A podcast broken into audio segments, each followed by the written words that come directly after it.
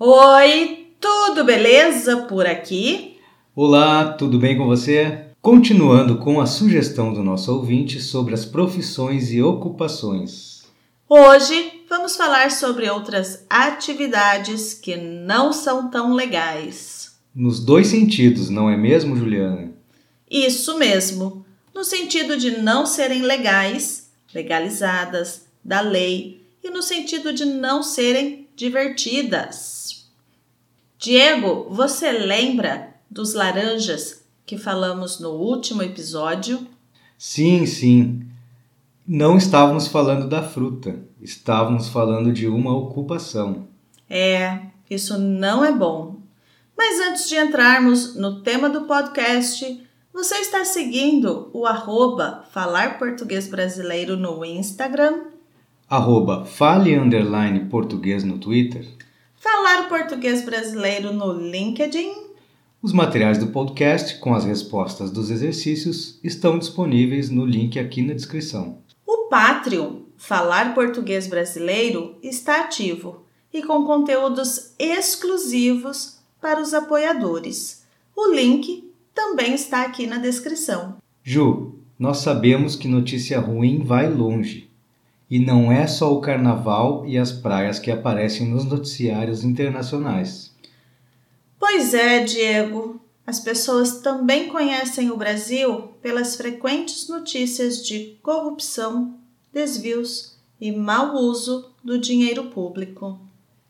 Então, então, em muitos desses casos é que entram os laranjas, pessoas que oferecem os seus dados pessoais para outras pessoas geralmente políticos e grandes empresários, para aplicar golpes e estelionatos. Como é o caso das rachadinhas no Rio de Janeiro.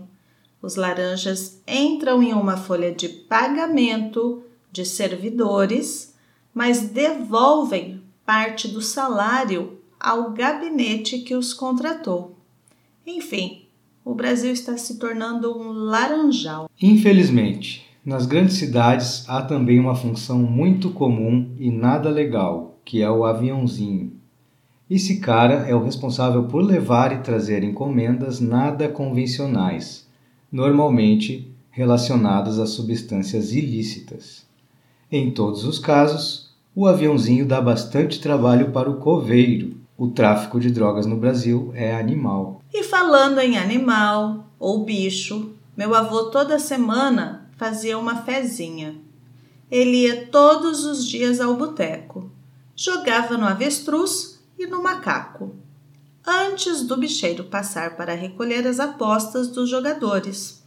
Pontualmente, às 17h30 minutos, estava o meu avô no boteco. No outro dia, o bicheiro voltava para deixar a grana caso alguém tivesse acertado a dezena centena ou milhar.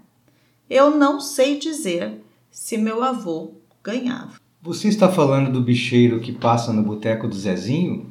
Sim, esse mesmo. Você o conhece? esse bicheiro aí continua no jogo do bicho por hobby. Antigamente ele tinha apenas uma moto velha, caindo aos pedaços.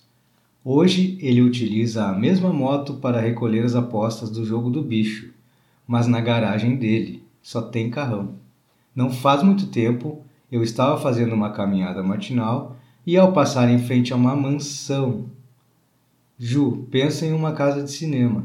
Nossa, é bem grande. Esta casa tem um jardim lindo, com muitos coqueiros e piscina. E eis que estava lá o bicheiro, de bermudinha e um copo de caipirinha na mão, aproveitando o domingo pela manhã. Cheguei em casa, comentei com meu pai sobre a rentabilidade do jogo do bicho e meu pai disse que o bicheiro também era doleiro. É, isso explica muita coisa. Diego, vamos explicar o inexplicável? O inexplicável será meio impossível. Afinal, a razão para as pessoas viverem de maneira ilícita não podemos explicar.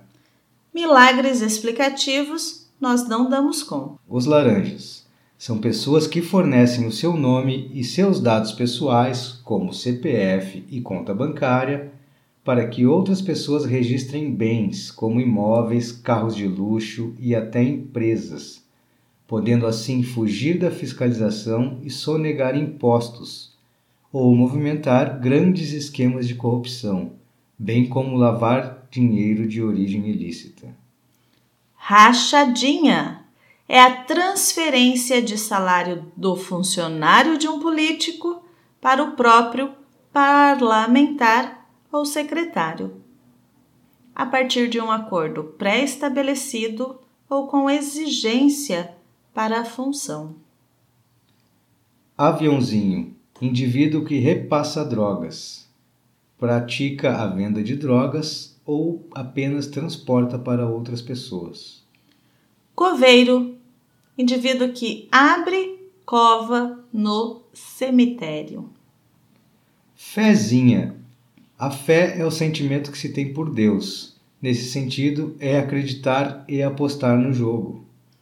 Boteco, lugar para venda e consumo de bebidas e algum tiragosto. Bicheiro. No jogo do bicho, indivíduo que registra e recebe as apostas. A grana, o mesmo que dinheiro. Carrão. Carro excepcionalmente bom, de boa qualidade ou bonito. Mansão. Uma mansão ou palacete é uma moradia de grandes proporções. Em geral, trata-se de uma edificação isolada com grande área de jardins. Doleiro é o termo usado para designar quem negocia dólares no mercado paralelo. Ele converte uma moeda para outra sem autorização ou sem seguir as normas vigentes. E ganha uma grana fazendo isso.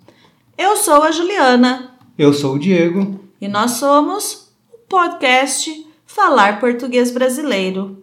Publicamos o podcast toda segunda-feira e você pode escutar nos diversos aplicativos de reprodução de áudio.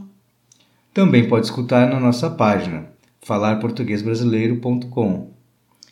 Lá na nossa página você poderá se cadastrar para receber os materiais. Registre-se agora mesmo em falarportuguesbrasileiro.com. Nos vemos na próxima semana. Nos vemos na próxima semana. Tchau, tchau. Tchau, tchau.